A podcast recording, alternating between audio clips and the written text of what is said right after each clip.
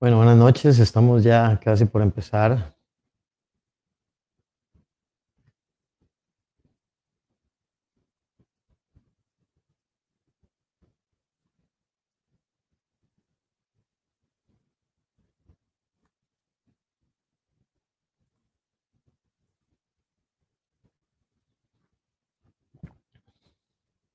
Ahí está Miguel, Daniel, Aileen, Dervin, José, Alex.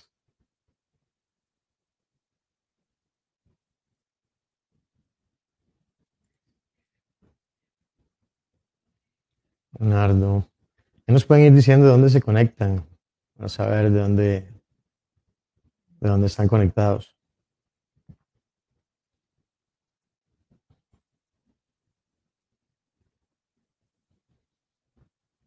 También si me pueden decir si me escuchan bien, si me ven bien.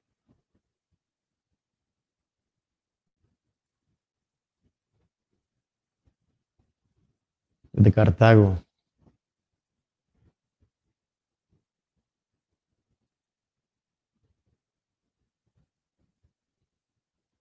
San Carlos. Es de Heredia. Bueno, de todo lado, muy bien. Llevamos tres provincias.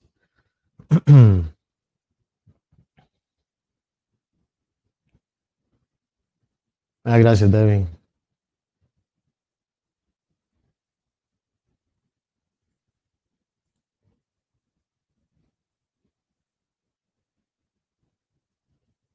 Ok, vamos a dar un minuto más y arrancamos con, con el tema.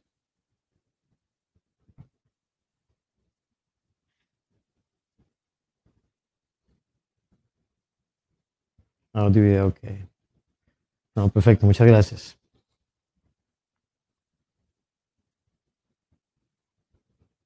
Aquí vienen más personas.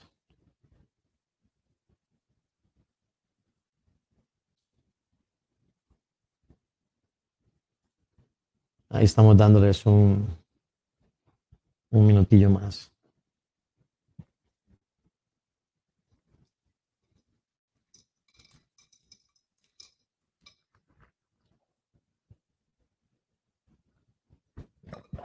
Ah, muchas gracias, Daniel. Ah, de Honduras, Alex. Qué bueno, qué bueno de Honduras.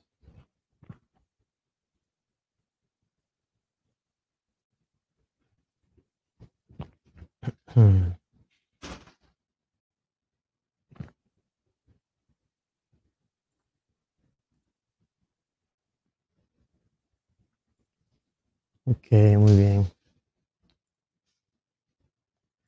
Ok, muy bien. Este, muchísimas gracias por venir y conectarse hoy a esta clase que tenemos especial. Eh, mi nombre es Edgar Fernández. Voy a empezar con el tema que tenemos para hoy, que es por lo que todo el mundo está aquí hoy. Entonces, permítanme compartir con ustedes para que hablemos. Me dicen si ven, por favor, la presentación antes de empezar. Nada más que me dice alguien si, se ve todo bien sino para ajustar antes de empezar a caminar.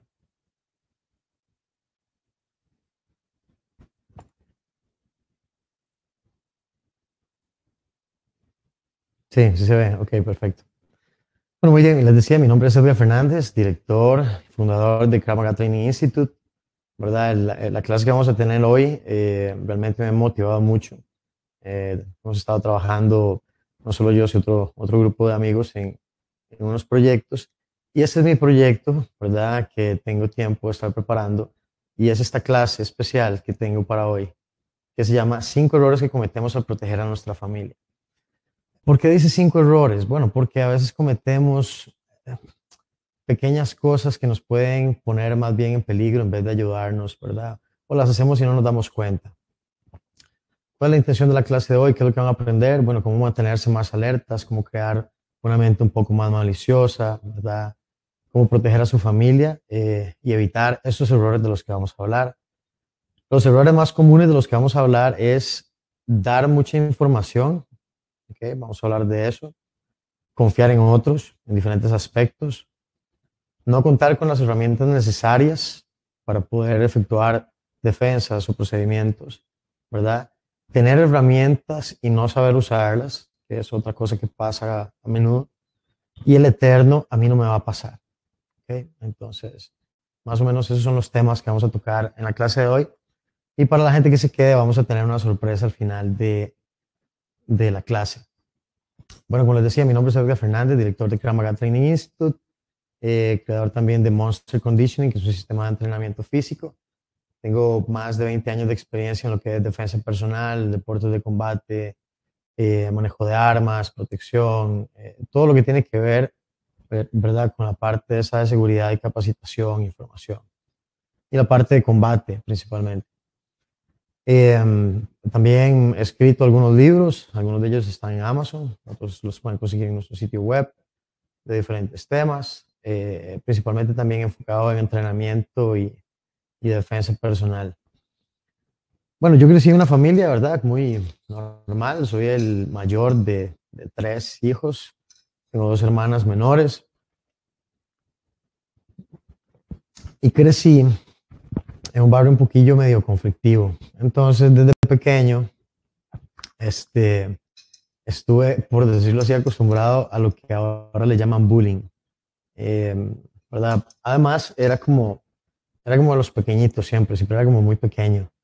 Eh, no es que luego haya crecido muchísimo, pero por lo menos en ese tiempo era muy pequeño. Entonces era mucho más fácil, eh, digamos, ser como una, como una presa, ¿verdad? Entonces, eh, desafortunadamente, desde que estaba pequeño, tuve que acostumbrarme a pelearme en la calle. Yo en ningún momento estoy diciendo que eso sea lo más recomendable, estoy diciendo que yo no tuve como opciones. ¿verdad? En, algunos momentos, eh, pelear era la única opción que realmente yo tenía como para sobrellevar o para poder evitar mayores conflictos o para, o para poder evitar cierto tipo de abusos eh, ¿verdad? Que estén uno molestando, que quieran agredirlo, que le roben uno cosas, que, eh, y uno se siente muy vulnerable, ¿verdad? Porque además en ese tiempo, pues el tamaño, mucha gente crece más, otros menos, otros desarrollan más grande, otros, otros tardan más. Entonces a veces la diferencia física es, es muy notoria, ¿verdad? Principalmente como en la adolescencia. Entonces, eh, durante mucho tiempo tuve que lidiar con diferentes cosas y tuve diferentes peleas, hasta que un día tuve una pelea donde tuve una fractura exactamente igual a esta. Esta no es mi mano, pero eh, encontré algo exactamente igual. Justamente por una pelea y la pelea no salió como yo esperaba. Entonces, yo ya desde hacía tiempo eh, había crecido con algunas inseguridades, además me han asaltado ya varias veces viniendo como del colegio. Eh, había tenido como cierta, ya tenía cierta sensación de vulnerabilidad, de sentirme frágil. ¿verdad? De sentirme expuesto, ¿verdad? Como a otros, eh, por decirlo así, como aves de rapiña que hay a veces en la sociedad, con las que desgraciadamente tenemos que lidiar y, y parte de eso es de lo que vamos a hablar hoy. Esa pelea me hizo pensar claramente que yo decía, yo no puedo seguir en esto, yo necesito realmente aprender a defenderme, porque eso fue hoy. Más adelante yo ya había visto personas apuñaladas en peleas en la calle, había personas golpeadas con tubos, ¿verdad? Que lo sacaron entre varias personas había visto muchas cosas en la calle que ya me hacían a mí saber que las cosas no siempre salen bien y que no hay reglas a la hora de pelear. Y ah, a veces, aunque uno sepa defenderse, no es una garantía para decir yo voy a poder sobrellevar ¿verdad? una situación de riesgo. Y es lo que vamos a tratar de evitar hoy con todo lo que vamos a hablar para que su familia esté muchísimo más segura. Bueno, eso hizo que yo empezara y me metiera en las artes marciales y empecé a, yo empecé a entrenar lo que fue judo y jiu-jitsu. Bueno, por decirlo así, mis lenguas madres. y siempre mi visión fue eh, principalmente pensando en mi defensa, en mi protección, cómo, cómo hago para sentirme seguro, ¿verdad? Afortunadamente, lo digo por todo lo que pasó durante ese tiempo, me empezó a gustar competir, entonces tuve la posibilidad de de esforzarme y de, que me costara y de saber lo que es un entrenamiento riguroso y ganar muchísimo más disciplina y competir en eventos, eh, digamos, internacionales, panamericanos, centroamericanos y el Caribe, eh, clasificatorios para las Olimpiadas, etc. Eh, y mantener, digamos, un dominio durante algunos años en mi categoría a nivel nacional como número uno. Entonces tenía ya experiencia de lo que es un combate como más real, ¿verdad? Además también me metí en unas peleas de MMA, hasta que un día eh, tuve una situación y tuve un asalto armado. Entonces me asaltaron unos tipos armados yo simplemente me quedé tal como había empezado el cuento hacía un tiempo atrás. Yo no sé si alguno de ustedes ha tenido una mala experiencia como esa. Si no, pues maravilloso, ¿verdad? Los felicito. Es, es, bueno ver que hay gente que nunca ha sufrido un asalto, que nunca ha tenido ningún problema. Hay otros que no hemos tenido esa suerte. Hay otros que tienen, ¿verdad? Vidas catastróficas, gente que es secuestrada, tráfico de, sexual, órganos. O sea, hay tanto, tanto mal en el mundo, ¿verdad? Que nosotros tenemos que ser muy cuidadosos en cómo nos desenvolvemos a la hora de, de, navegar, por decirlo así, por la sociedad. Después de esa situación, eh, como les dije, yo otra vez me sentí con esa sensación de vulnerabilidad y yo dije, algo tiene que poder hacerse. Entonces empecé a buscar capacitación, empecé a prepararme, empecé a buscar más entrenamiento, empecé a buscar eh, aprender a manejar armas de fuego, ¿verdad? Porque yo decía, tiene que haber alguna forma de poder contrarrestar a estos bichos, ¿verdad? Que nos generan tanto mal. Entonces empecé a aprender más sobre técnicas de supervivencia. Empecé a entender que yo lo que necesitaba era, para sentirme seguro, no solo saber defenderme, sino saber que yo puedo actuar en una variedad grande de situaciones que pueden presentarse en la vida. Porque no todo es como que me van a saltar. Digamos, por lo menos aquí en Costa Rica tenemos cualquier cantidad de volcanes, placas tectónicas, ¿verdad? Aquí tres volcanes estornudan y es un caos. Eh, entonces, eh, yo debería estar preparado para un sinnúmero de cosas para poder estar un poco más tranquilo. Luego de eso empezamos con el centro de entrenamiento, donde mi, idea fue justamente tratar de darle a otras personas lo que yo no tuve, esa capacidad de poder defenderse.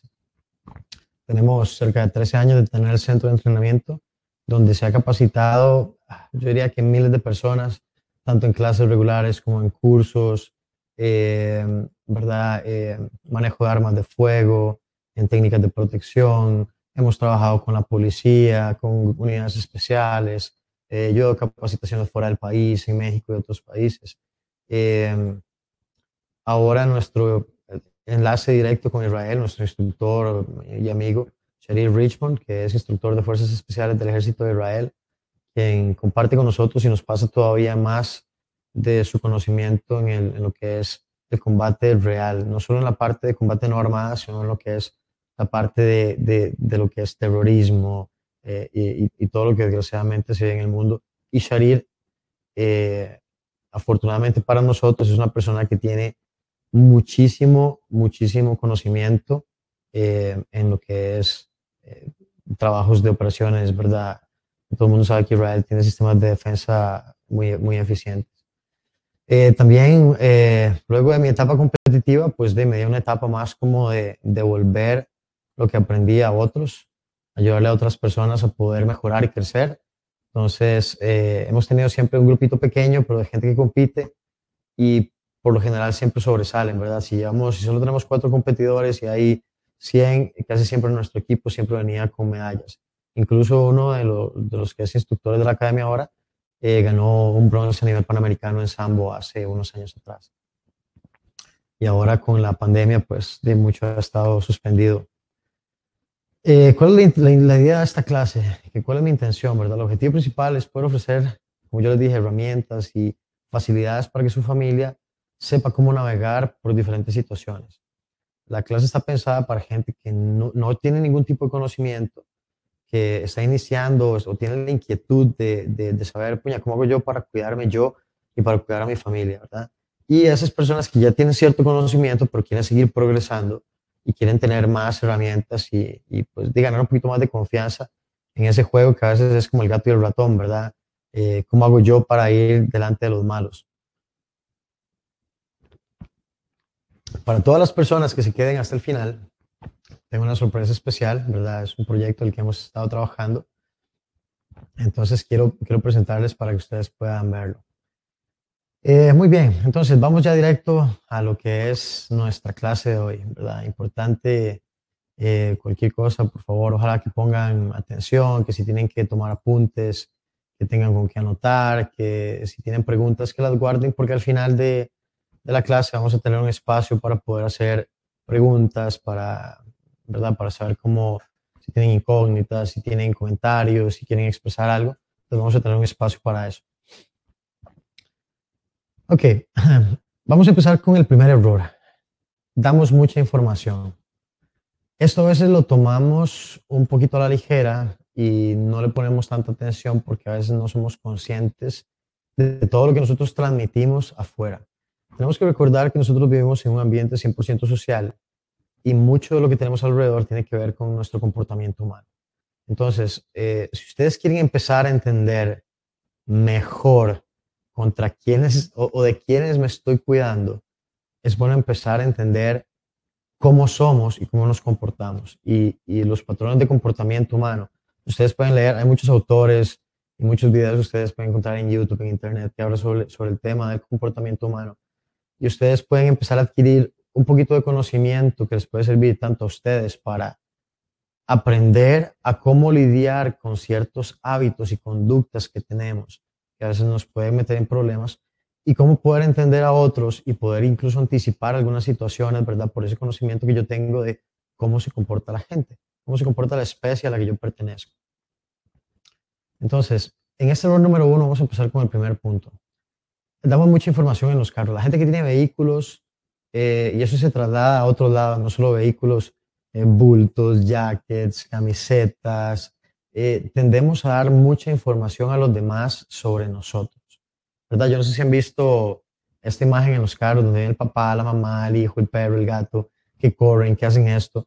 A mí lo que me está diciendo es, tenemos un perro que si lo ando en el carro es algo que tienen que hacer, que pongan atención tienen una niña pequeña, lo cual a mí me hace ver que es algo en lo que ellos tienen que poner atención y no pueden hacer las dos cosas al mismo tiempo. Tienen que cuidar al perro, tienen que cuidar a la niña. Si una sola persona transporta a la niña y el perro, es una presa fácil. Es fácil para robarle el carro, es fácil para secuestrarle a la niña, es fácil para hacer un asalto. Si es solo el, hombre, es exactamente lo mismo. Eh, si son ambos, ya yo sé que como es papá, mamá y los niños, yo necesito, si, si soy un asaltante, yo sé que necesito un ayudante para poder contrarrestar esto. Y si somos tres, uno que maneje, dos que vengan a hacer un asalto, eh, ya tengo eh, la mayor parte del éxito ganado solo con la información que me están dando ahí. Y si además me dicen, no sé, tiene que, que va al gimnasio tal, que va a la universidad tal, que tiene tales gustos, que va a tal bar, que va a tal club, el montón de calcomanías, entonces me dice, ah, esta persona tiene estos gustos, tiene estos patrones, y es muy posible que yo la encuentre en estos lugares A, B, C y D. Entonces, a mí personalmente me gusta como que mi carro sea uno más del montón. Hay otras personas que uno ve, por ejemplo, así. Bueno, este dice que tiene un bebé a bordo que es su Glock. A mí ya me dice que es una persona que está armada. Igual, si yo soy un delincuente, si yo soy una persona que quiere hacer daño, si yo soy una persona que está pensando en un secuestro, en un intento de sicariato, en, un, simplemente en un bajonazo, yo ya me estoy preparando para ir a atacarlo a usted porque usted me está dando herramientas suficientes para yo poder crear un plan que trate de sobrepasar lo que usted puede hacer. Por ejemplo, si yo, yo sé, vean, nosotros tenemos vidas muy, muy rutinarias, desafortunadamente, y a veces se necesita simplemente, eh, no sé, unas dos semanas de estudiar a alguien así exagerado para saber cuáles son sus patrones, qué es lo que hace, a dónde viene, a dónde va, a qué hora llega, qué es lo que le gusta, qué no hace, qué hora enciende la luz, ¿verdad? Porque somos muy rutinarios. Aún cuando tengamos vidas que ustedes crean que no, yo soy la persona menos rutinaria del mundo, créanme, nosotros tenemos hábitos. Es lo que yo les decía de los patrones de comportamiento. Y es lo que nosotros tenemos que entender para poder comportarnos diferente, ¿verdad? Y poder mezclarnos y ser no más del montón y llamar lo menos lo posible la atención o si yo estoy pensando en mi defensa, por ejemplo, si yo porto un arma legal de defensa, yo lo que menos quiero es que la gente sepa que yo tengo un arma. Por eso ya se llama que tiene que ser un arma de, ¿verdad? Eh, tiene que estar eh, eh, escondida, ¿verdad? Discreta. No tenemos permiso, solo la policía o ciertos grupos pueden andar sus armas expuestas. Además, mi factor sorpresa es justamente ese. Yo quiero, ¿cómo se llama? Proteger eh, ese factor sorpresa ante todo. Yo no quiero que alguien sepa, justamente por lo que estamos hablando, yo no quiero que alguien sepa que yo, porto un arma eh, o que estoy tomando ciertas, ciertas eh, ¿cómo se llama?, estrategias para poder mantenerme seguro o a mi familia. Otro error con lo que damos mucha información es a veces con lo que andamos. Marcas, eh, ciertas, hay gente incluso que cae en el error de que, por ejemplo, no sé, anda falsos Rolex, falsa joyería, falsa, no sé, implementos caros, simplemente por llamar la atención. Usted lo que está haciendo es que le está diciendo a alguien, yo tengo plata, yo soy una posible víctima y usted debería ponerme atención porque yo podría darle algo que usted está buscando. ¿verdad? Que es una transacción rápida de yo te asalto, yo traigo unas cosas de valor y ya durante la noche tuve una gran ganancia, sin muchísimo esfuerzo. Y para nosotros, el problema de esas situaciones es que podrían escalar de que me quisieron robar algo y no sé, y tal vez era una chica que estaba muy guapa, una mujer muy atractiva. Y se topó justamente con alguien que delinquía y además tenía contactos con algún tipo de tráfico sexual.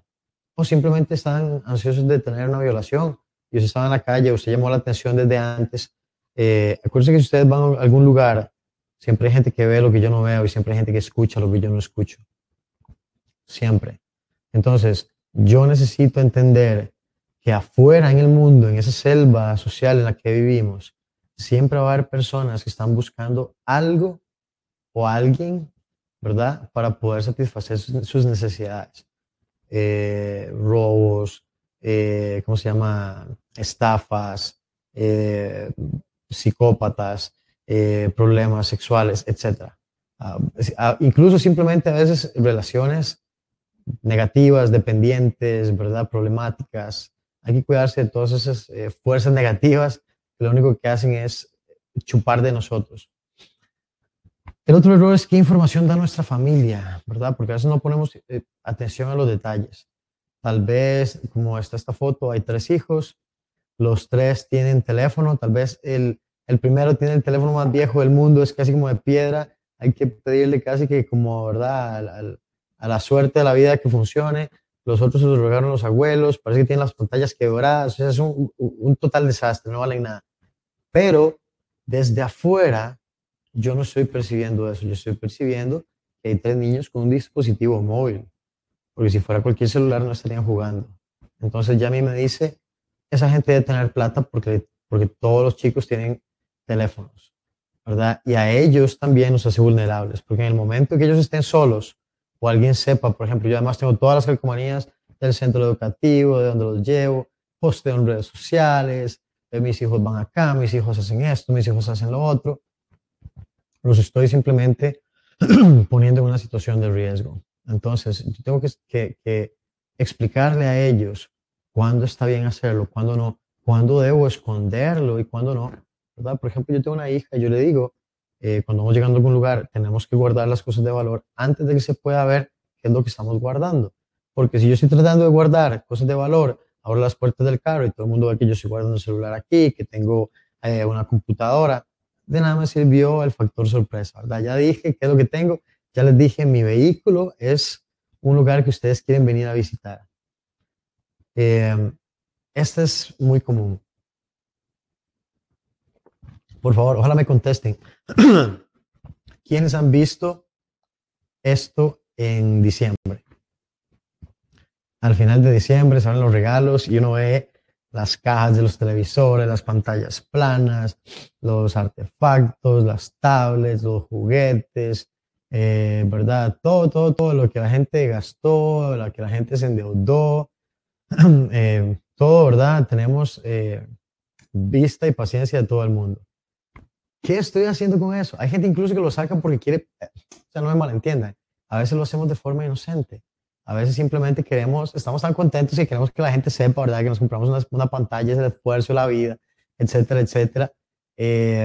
¿Verdad? Yo quiero compartir casi que de forma inconsciente y es donde yo digo que viene la parte del comportamiento humano. Nosotros queremos sobresalir, tenemos una necesidad de recibir atención porque somos seres sociales. Entonces, tenemos que aguantarnos el ego de eso. eh, saludos, Gilbert. Tenemos que aguantarnos el ego de eso y no querer ostentar algo que simplemente lo que va a hacer es poner en, en vista de otras personas lo que está pasando. Algo importantísimo que ojalá que anoten, pónganlo ahí con rojo, súper importante. A mí me costó mucho tiempo entenderlo y les puedo garantizar que ese es un tip que a ustedes les va a servir muchísimo para mantener sus ojos atentos y es esto. nosotros, aunque ustedes digan que no, me, no, me importa un pito si ustedes dicen, no, yo no soy así, yo soy el corazón de Jesús, vean, pónganme atención, nosotros somos seres egoístas y somos envidiosos. Métanse eso en la cabeza porque eso es parte de nuestra naturaleza humana y es algo con lo que tenemos que combatir. Pero bien o mal, nosotros como seres humanos tenemos a sentir envidia celos, ¿verdad? Entonces, si yo estoy mostrando eso con personas que no tienen las posibilidades, yo voy a generar ese sentimiento de envidia. No quiere decir que yo no puedo compartir buenas noticias, que a mí no me puede ir bien, pero acuérdense, no se trata de lo que yo veo e interpreto del mundo, es lo que el mundo ve de mí y recibe hacia afuera. Además, perdón, sacando a los que fueran, no sé, mis vecinos, eh, familia, amigos, gente, no sé, gente que vive cerca o que me conoce o me pueda o no tener envidia. Hay otros virus en la sociedad que son de los que más tenemos que cuidarnos, ¿verdad? Gente que se mete a las casas, eh, gente con problemas de drogadicción que anda viendo a ver qué se roba para poder mantener el vicio, eh, ¿verdad? Bueno, todo lo que hace que ponga mi, a mi vivienda, ¿verdad? En, en la mira de otras personas. Además, si saben que, por ejemplo, que no sé, que si yo tengo hijos pequeños y ellos eventualmente se quedan solos en la casa, son un blanco potencial para un asalto presencial, porque es muy fácil entrar a intimidarlos y vaciar su casa y ponerlos a ellos en peligro, ¿verdad? Muchísimas veces ha pasado y han, han, terminado situaciones de, de, violación, de homicidio. Entonces, es, es importante la información que nosotros brindamos. Es importante que lo que nosotros externamos, Usted perfectamente esa caja la puede agarrar, la hace picadillo, la corta, la pulveriza, la mete en varias bolsitas, incluso la puede repartir en varias bolsas, ¿verdad? Y sale mucho más discreto y usted no llama la atención. Ahora, si hago si pongo la pantalla así, como en la pura ventana de mi casa y todo, pues, y olvídese, no tiene mucho sentido, ¿verdad? Al, fin y al cabo es exactamente lo mismo. Eh, el otro error es la información que yo comparto en Internet. ¿Dónde me inscribo? ¿Qué hago? Eh, a veces simplemente hay gente que le da clic, está en una computadora y le da clic a cuanta ventana le aparece y toca, ¿verdad? Simplemente por quitarse cosas y estorbos del camino y está llenando de troyanos y está poniendo virus y está poniendo información o simplemente poniendo un montón de, de, de rastreadores de su información que le están dando información a otras, a otras personas, a otras eh, marcas, entidades y uno no sabe realmente dónde están dando esa información, ¿verdad? Por ejemplo, ustedes registraron a esta, a esta clase. Su registro yo lo tengo. Mi intención no es ir a vendérselo a nadie, ¿verdad? Mi intención es poder brindarles algo que eventualmente les sirva para no caer en esto. Pero hay otro tipo de personas que perfectamente con un simple pop-up ahí a usted le marcó y empieza a robar la información y le puede robar sus claves y así termina gente eh, metiéndose sus cuentas de banco, usando su identidad, sacando fotografías de computadoras, eh, generando eh, problemas de extorsión. O sea, ustedes no tienen idea la, la cantidad de cosas que a veces se dan simplemente por la información que yo pongo en Internet, lo que yo doy, lo que yo le, do, le, doy a otras personas, entre esos mis hijos. Cuiden por favor a sus niños, ¿okay? traten de no exponerlos mucho en redes sociales, ellos no necesitan eso, los va a mantener seguros, discretos, eh, si se toman fotos, ojalá que no sea con el uniforme de la escuela, que tenga el escudo, que sea fácil de identificar. O sea, busquen que sean escenarios que no, que, que no puedan saber dónde están, ¿verdad? Como, no sé, recogiendo a mi niño de la tita todo el día solo, ¿verdad? Y compartes en redes sociales. No, ya le dije a alguien, aquí está mi hijo, está en, unas, en un lugar vulnerable, donde no tiene protección, donde lo, quien lo cuida es una, no sé, un adulto mayor, es una casa frágil. ¿Verdad? Le doy, le doy la ubicación de la casa. Recuerden, siempre hay alguien que ve lo que nosotros no vemos, siempre hay alguien que escucha lo que no escuchamos. Entonces, presten atención a la información que ustedes envían. Error número dos. Confiar en otros.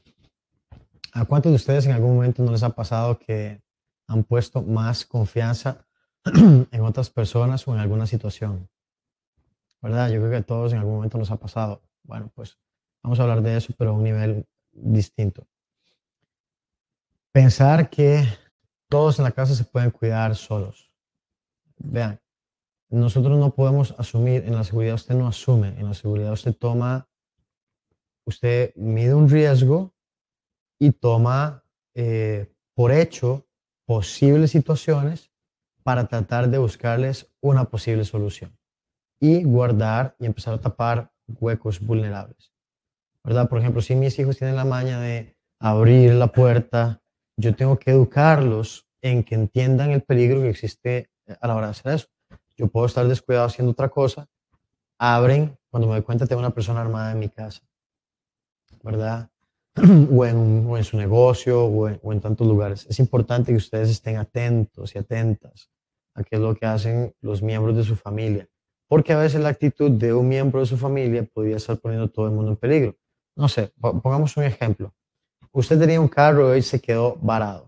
Tenemos que quedarnos aquí, eh, o vamos a tomar un taxi o un Uber, o estamos esperando la grúa, es tarde en la noche, y yo estoy cuidando que, no, que nadie nos asalte, y hay gente que pasa, que ya me empieza a generar sospechas y no, no tengo a quién acudir.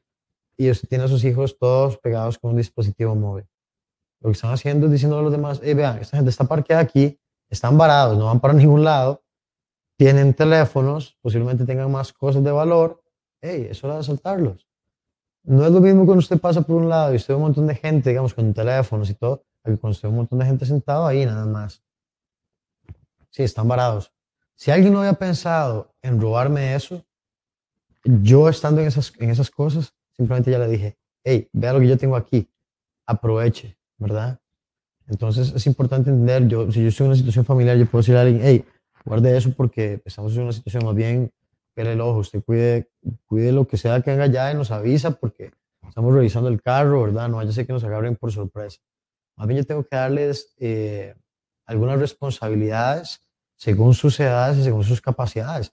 Un niño, un niño puede ser un muy buen centinela, una, una persona que esté ahí poniendo atención y avisando, ¿verdad? Yo simplemente tengo que educarlo, darle las instrucciones correctas, ¿verdad? Y, y decirle, tal vez sea por su, por su emoción, me diga más, más, me dé más información de la que yo necesito, ¿verdad? Pero es bueno, y además los incorpora a ellos y los hace sentir útiles, que es lo que estamos hablando en el, digamos, en formar, digamos, un grupo de seguridad con su familia. El padre, el superhéroe ficticio. ¿Por qué digo superhéroe ficticio? Tanto papás como mamás. A veces la gente espera, eh, o a veces incluso en el caso de los hombres, de que un hombre defienda a su familia y haga, y casi que sea como una película de acción y tipo John Wick.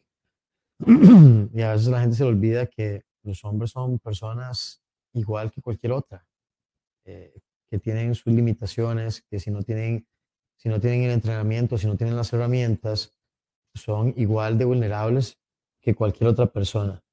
Eh, entonces, es importante entender igual también que como yo, a veces también hay personas que caen en el error de que porque son papás y sienten que son el, protector de la familia, ¿verdad? Yo tengo que correr todo el riesgo y tengo que hacer eh, todas las cosas que para alguna gente es como casi como, como macho, como rudo. Eh, y un padre protector realmente lo que es una persona que sabe cómo medir los riesgos y tomar las medidas necesarias para contrarrestarlos y, exponer tanto a él como a su familia, ¿verdad?, de cualquier situación de riesgo o peligro. Entonces hay que borrar cualquier tipo de estereotipo de que yo porque soy papá tengo que sabérmelas todas. no, lo que tiene que hacer es empezar a prepararse para eso. Confiar en que los equipos de, respuesta de emergencias y rescate siempre van a poder salvarme. No sé ustedes, pero eh, no sé si alguna vez han llamado a una ambulancia o a una patrulla o algún servicio de emergencias. Son pocos los lugares tal vez en el mundo en donde la atención es algo, pero casi como un rayo, ¿verdad? Eso no existe. Aún en los mejores lugares podría pasar algo. Eh, donde, ¿cómo se llama? Donde ustedes pueden no tener el control. Entonces, yo no puedo esperar que ellos sean mis salvadores, que ellos vengan a rescatarme, porque si yo no tengo herramientas, ¿verdad? Eh, yo tengo que depender de terceras personas. Y mi seguridad no puede depender, la, la seguridad de mi familia no puede depender de terceras personas. Yo tengo que tener la capacidad de poder responder a una situación que se dé, ser la primera línea de respuesta. No estoy diciendo que usted tiene que ser paramédico, pero usted tiene que tener ciertos conocimientos básicos que lo único que van a hacer es eh, mantener a su familia eh, muchísimo más segura. El otro error en la cuestión de confiar en otros es confiar en los sistemas de seguridad y de justicia. No, es que yo tengo una cámara, entonces no me importa, no va a pasar nada. Eh, no, nosotros podemos tomar mayores medidas. No, es que por sí, si yo hago otra cosa, a mí la justicia eh, va a irse a favor mío. No, yo no puedo asumir eso tampoco. Yo tengo que conocer, porque hay muchos mitos a nivel social que se manejan con respecto a las leyes. Muchísimos mitos. Yo veo mucha gente diciendo cualquier montón de cosas disparatadas que no están ni cerca de la realidad. Yo no me considero ningún, ningún experto, trato de informarme, trato de preguntar mucho, pero siento que yo no conozco nada. Y aún así, siempre en, en, el campo legal, en derecho, siempre hay muchos conflictos, hay muchas cosas que están cambiando. Entonces, yo no puedo asumir cosas y mi desconocimiento me puede meter en problemas. O incluso mi imprudencia o mi falta de conocimiento, ¿verdad? Ante, la, ante las leyes, podría meter hasta mi familia, ¿verdad? En problemas. Entonces, cuando usted vaya a tomar alguna decisión que involucre o pueda tener alguna consecuencia legal, o si no lo había pensado, ¿verdad? Piense eh, que podría haber una consecuencia legal con alguna de sus acciones. Hay gente que simplemente está en, la pista, alguien se le metió, empezaron a pelear, ustedes se bajan, empieza una pelea. Hey, eso puede traerle consecuencias legales a usted sin saberlo, simplemente por un momento de cólera, por un momento de ira. Además de exponerse, ¿verdad? Montones a que lo agredan, a que alguien saque un arma, a que, bueno, tantas cosas que últimamente se han estado viendo no solo aquí, sino en otros lugares del mundo. Otro error importante a la hora de confiar es creerse todo lo que hay en redes sociales, todo lo que ponen periodiquillos o paginuchas que a veces hay en internet, que incluso a veces la gente ni siquiera los lee bien y son páginas que se dedican simplemente a crear noticias falsas como por humor. Y ahí usted puede ver de gente pensando que viene a caer un meteorito a caer en muchísimas estafas. He visto montones de veces estafas donde hay gente que tiene una noticia, la gente se mete a leer la noticia, los manda un enlace, un enlace los pasa esto y terminan en un círculo, ¿verdad? Como un embudo que termina generando la una estafa o por lo menos sustrayendo algún tipo de información. Entonces no hay que creer todo lo que uno ve ni todo lo que uno lee. Busque fuentes eh, más fiables de información, ¿verdad? Medios de comunicación serios, eh, páginas que usted sepa que realmente tienen información eh, fiable. Ahora con la cuestión del COVID, que había tanta información por todo lado, ahí, ahí está la página del Ministerio de Salud, la Organización Mundial de la Salud, hay otras entidades a nivel internacional que pueden brindar información. Siempre busque Cruz Roja, bomberos, fuerza pública, eh, policía, si están en otros países, siempre busquen fuentes donde ustedes realmente puedan constatar que lo que dicen es cierto, porque a veces hay gente que dice, es que tal cosa, es que el porcentaje de víctimas es tal... No, busquen ustedes la información, asegúrense ustedes de que antes de ustedes transmitir una información que no es cierta, ustedes lleguen y la filtren. Yo hago eso, a veces me mandan algo y yo veo que es como una noticia y no, no, no me parece como un lugar muy seguro, yo llego y hago una búsqueda en internet.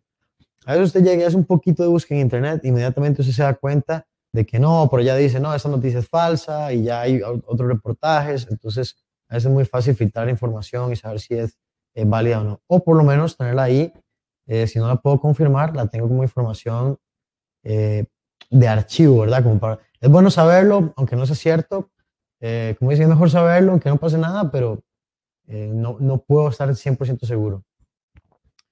Empezamos con el error número 3. No contar con las herramientas necesarias.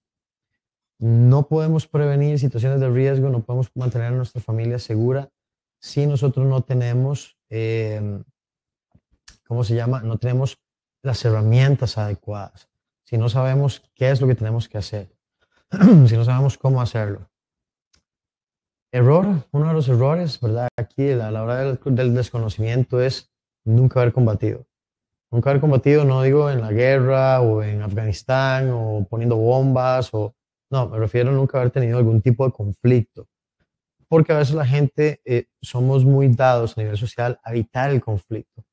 y esos conflictos pueden, haber, pueden ser simplemente un compañero de trabajo, una persona en la escuela, en el colegio, que simplemente me agrede, ¿verdad? Yo necesito confrontar a esa persona. Y, no lo hago porque, ¿verdad? A veces hay personas como que se dejan y, y, les pasan por encima y, tienen algún problema legal igual y les pasan por encima porque no tienen la capacidad de entrar a, a tratar de ganar ese combate. Hay, hay peleas que es importante hacerlas. Hay que saber, perdón, algo que es importante, pelear es una cuestión de inteligencia. Uno tiene que saber cuándo es el momento para pelear y cuándo no es el momento para pelear. Pero necesito tener la experiencia previa para poder saber de qué se trata. Hay gente que piensa, no, no, es que si paso algo en la calle, yo me agarro, yo le arranco la cabeza. Y no sé qué. Hay gente que, que piensa que porque es muy grande o porque tiene algunas cualidades o porque se peleó tres veces cuando tenía como 15 años y ahora tiene 45 y tal vez no se cuida y están obesos o están gordos o están fuera de forma o, ¿verdad? Hay un montón de factores y perfectamente ahí en, un arranque de cólera y unos cuantos pescozones le puede dar un infarto al corazón. Usted se ha puesto a prueba, sabe qué es lo que pasa, usted se tiene que hablar con alguien y forcejear, ha sentido lo cansado que es pelear. Si no lo sé, es muy peligroso. ¿Por qué es muy peligroso? Porque yo puedo tomar una decisión errada en, un momento X, cuando tal vez la decisión más sana era simplemente decir, no, yo realmente a esta situación no le puedo hacer frente, mejor voy a salir de aquí, voy a sacar a los míos de aquí. Porque a veces el, el hecho de que yo incluso quiero proteger a mi familia puede hacer que yo, que soy la pieza clave que los puede sacar del problema, más bien los deje abandonados. Si yo soy el protector de su familia, si por ejemplo yo voy con no sé, tengo dos hijos pequeños y van conmigo en el carro y yo tengo una situación y yo trato de salir a ser el héroe y ni siquiera tengo la más mínima idea de lo que estoy haciendo y a mí me pasa algo, esas personitas van a quedar expuestas, frágiles y vulnerables. Entonces, la protección implica saber a qué me voy a enfrentar. Eso es lo bueno que tiene el entrenamiento, ¿verdad? Que constantemente estamos como jugando a probar a estar en problemas y empezamos a adquirir experiencia, paciencia, ¿verdad? serenidad, conocimiento, ya no nos volvemos tan locos, a veces sabemos como, mm, no, esto yo sé que puede ir mal, mejor no me voy a meter ahí. El segundo error de este grupo es no contar con un planeamiento familiar. Yo no puedo esperar que ante una situación de riesgo, todos los miembros de mi familia sepan qué hacer.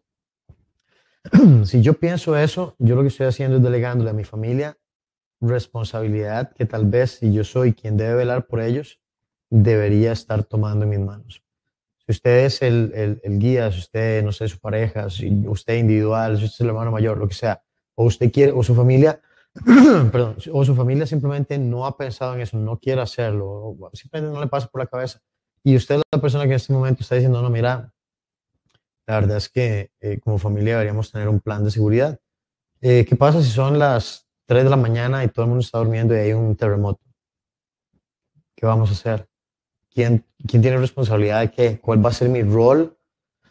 Fuera de estar buscando todo el mundo, viendo a ver qué hay y salir todo el mundo tal vez en calzoncillos en pijama y no tener absolutamente nada eh, con qué hacer frente a la emergencia. Yo salí y se cayó mi casa o no, no sé, fue, fue algo Hemos visto eso por lo menos aquí en Costa Rica y en otros lados del mundo. Entonces, ¿qué rol? ¿Cuál es mi plan familiar? ¿Qué es lo que va a hacer cada miembro de mi familia? ¿Qué es lo que tiene que hacer? A veces simplemente la mejor tarea es encargarse de sí mismo, no estorbar. Y a veces simplemente eso es, ¿verdad? Si usted tiene, no sé, hijos, acostumbrarlos a tal vez, tener un bultito listo en caso de emergencia, que ellos sepan que simplemente su tarea es agarrar eso. ¿Por qué tiene que agarrar eso? Porque es su ropa, es su abrigo, es su comida, aunque yo como padre, digamos, busque llevar equipo extra para ellos en caso de que ellos no logren hacer su tarea, yo tengo que pensar en eso. Pero hay que involucrar a la familia a la hora de pensar en un plan de, eh, de prevención de situaciones de riesgo. Primeros auxilios es algo vital. Es súper importante que la mayor cantidad de miembros de la familia sepa de primeros auxilios, principalmente si hay algún tipo de condición, si hay problemas, personas con algún padecimiento, es importantísimo. Además, cualquier cosa que usted invierta en primeros auxilios es algo que le puede salvar la vida a usted, a sus hijos o a cualquier persona. Simplemente a veces el hecho de saber qué no hacer en una situación puede hacer que una situación que es grave no se agrave más. A veces la gente peca de querer solucionar problemas y dijimos, no tenemos las herramientas adecuadas, no sé lo que estoy haciendo y puedo jalarme una torta, puedo terminar siendo un problema más grave de lo que realmente es. Entonces, educarse ustedes, educar a los miembros de su familia en primeros auxilios podría ser que usted un día no esté, y ojalá que no, tal vez alguno de sus miembros de la familia, un hijo o algo, terminó salvando a alguien porque tenía esa herramienta consigo. Manejar armas para hacerlas seguras. ese es un tema que tiene muchos pros y muchos contras. Yo sé que hay muchas em, opiniones que difieren. Hay gente que no cree en las armas, hay gente que cree en las armas, hay gente que piensa que son buenas, hay gente que piensa que no. En mi experiencia, yo me vi, digamos, afectado por situaciones que yo no pedí y, de las cuales yo no tenía ninguna, ningún control. Y entre ellos habían armas. Las armas en manos seguras sirven para salvar vidas. Si no, la policía, el ejército, los bomberos, un montón de gente no tendría cierto tipo de armamentos o herramientas o utensilios para poder hacer frente a diferentes situaciones y contrarrestar o rescatar, etc. Además, aunque yo no crea en portar armas, en tener armas, lo que sea, yo necesito saber cómo, por ejemplo, si yo me defiendo de alguien o alguien había y no sé, logramos quitarle un arma, lo que sea, o o no sé, mi hijo se encontró un arma en la calle. ¿Cómo hago yo para poner esa arma segura para todas las personas que están conmigo? Porque un arma en manos de alguien que no sabe manipularla es un peligro inminente y las posibilidades de una desgracia aumentan exponencialmente. Más cuando alguien está tratando de hacer que sabe sobre algo. Si usted no sabe de algo y no tiene una persona experta, ¿verdad? Es, importante eh, las habilidades que usted logre tener. Entonces, entre más adiestramiento, entre más herramientas usted tenga, mejor. Además, las armas no matan a nadie, ¿verdad? Son las personas que utilizan las armas. Eh, entonces es bueno saberlo. Lo mismo que hablamos ahora, falta de tener herramientas a nivel legal, ¿verdad? Nosotros tenemos que empaparnos un poquito. Eh, pecamos mucho no conocer a veces ni siquiera la, la Constitución, ni cuáles son nuestros derechos básicos, cuáles son nuestras obligaciones básicas, eh, quiénes son los que nos gobiernan en los gobiernos locales. Nosotros rara vez nos, nos metemos en esos temas, ¿verdad? Y esos temas nos podrían brindar un montón de herramientas que a veces un conflicto, no sé, usted tiene un conflicto con un vecino y ya estoy cansado y ya le he dicho mil veces y nunca he acudido a una vida legal porque mi cabeza nunca pensó en eso. Simplemente fui escalando, fui acumulando cosas, fui acumulando frustración, fui acumulando enojo. la otra persona también. Hemos tenido además unos roles súper estresados, no sé, la casa, la pandemia y todo estalla en una, en una situación de violencia que puede terminar con repercusiones legales que yo pude haber evitado, tal vez poniendo una denuncia, tal vez simplemente llamando a la municipalidad también eh, tal vez haber llamado a la policía. Entonces es importante que nosotros cuando estamos buscando proteger a nuestra familia, busquemos la mayor cantidad de recursos posibles antes de entrar en un conflicto. Yo quiero ver primero cuáles son mis opciones, pensar cuál es la mejor solución. Es como un, como un, juego de ajedrez. La, seguridad, yo tengo que verla como es, como es, como un juego de ajedrez. Yo me una pieza y tengo que pensar, tengo que asegurarme de que todos los flancos estén cubiertos, de que no va a haber nada que me exponga, lo analizo 100 veces, ¿verdad? Lo dejo un ratito, lo vuelvo a analizar y cuando ya estoy seguro, tomo un paso, ¿verdad? Eh, y eventualmente con el conocimiento que yo voy ganando, en una situación de emergencia puedo tomar una decisión muchísimo más rápido. Tengo todo un banco de carpetas de diferentes herramientas y conocimientos que me permiten tomar decisiones. Ok, tengo una pregunta. ¿Qué les ha parecido hasta ahora lo que hemos visto? les tengo una pregunta para que ustedes la respondan ahí. Eh, ¿Qué es mejor para una familia? ¿Tener las herramientas para hacer frente a una situación de riesgo y no usarlas? ¿O no tener las herramientas y en un caso de necesitarlas, quedar vulnerables? Vamos a ver, tienen un minuto para contestar, un minuto treinta. Mientras tanto, si tienen algún comentario, ¿qué les ha parecido lo que hemos, lo que hemos visto?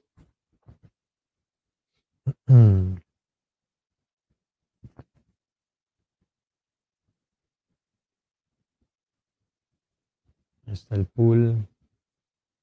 Ya casi terminamos. Muchas gracias, Obed.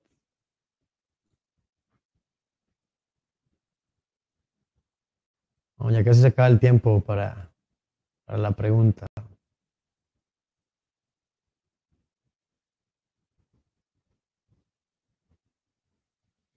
Sí, David, es importante, es importante eso. Vamos a seguir hablando del tema.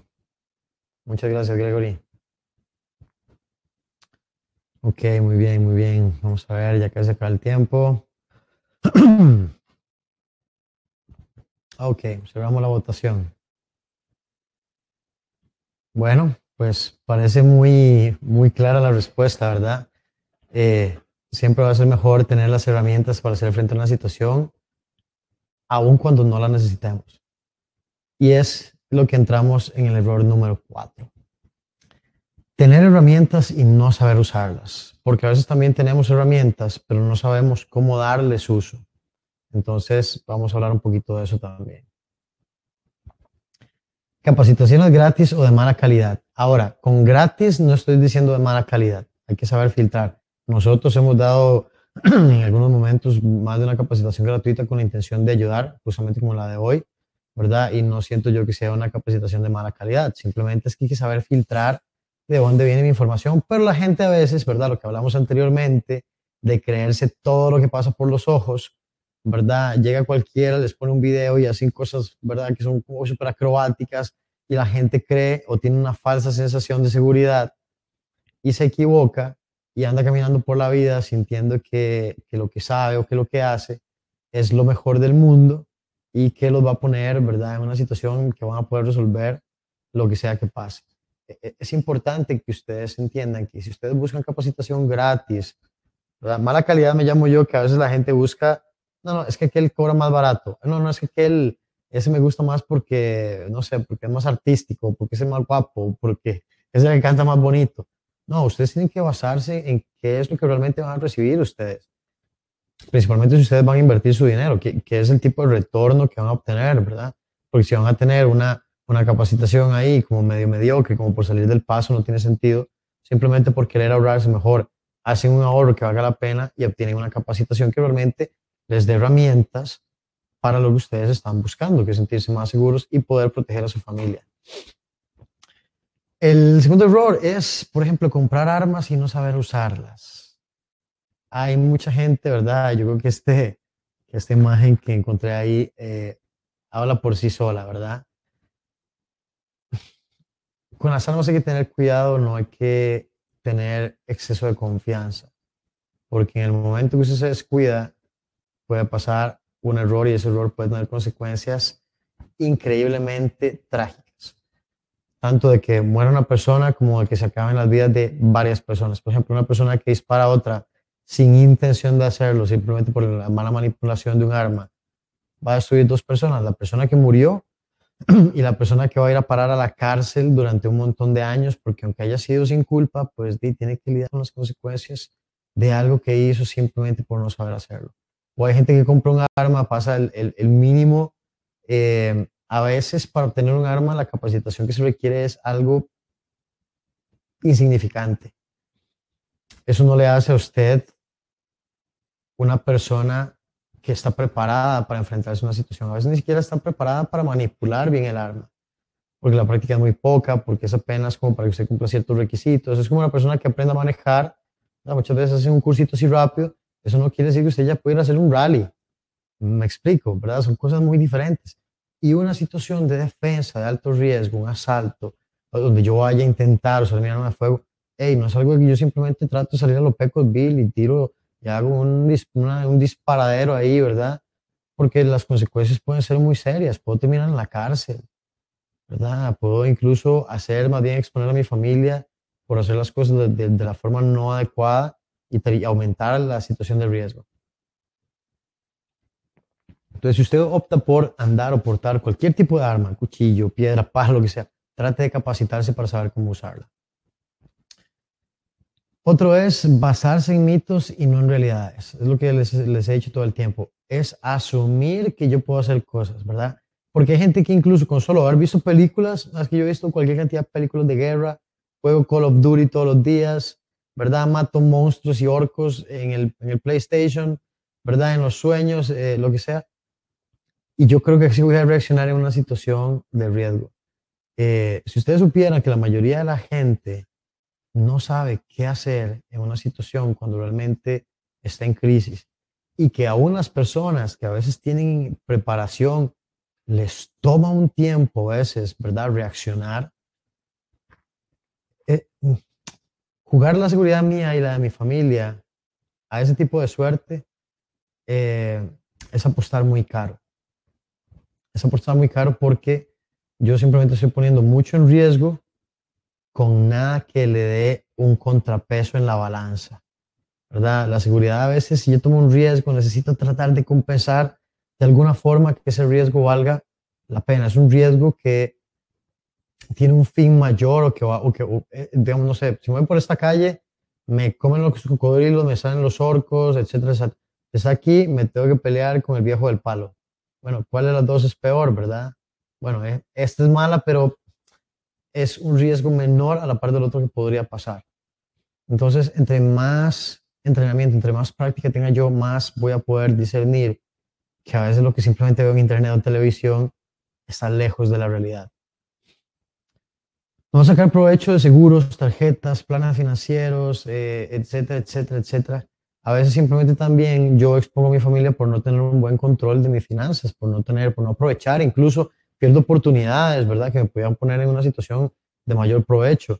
Eh, por ejemplo, no sé, me expuse tal día a tratar, viendo a ver cómo conseguía una grúa y todo, y yo no sabía que mi seguro, el seguro de mi carro, o el seguro de mi tarjeta, o el seguro de mi mamá que me tenía agregado, no sé, me brindaba un beneficio con el que yo podía brindar, no sé, pedir, eh, he visto incluso que hay gente que tiene servicios de seguridad, eh, ¿verdad? Como que eso van y hacen como ronda y mandan como un motorizado, que simplemente es como un, enlace, incluso como una reacción de primera instancia y, que la avisan las autoridades.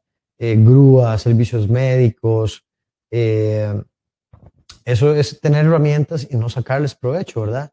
Es que si yo puedo hacer algún tipo de transacción en el banco que me permite más bien mejorar mi capital en vez de estar endeudado, endeudada, entonces tenemos que, e, es, es, lo mismo, es buscar estar educados en todo lo que pueda brindar escudos a mi familia y la parte financiera es algo que nosotros no tenemos que obviar.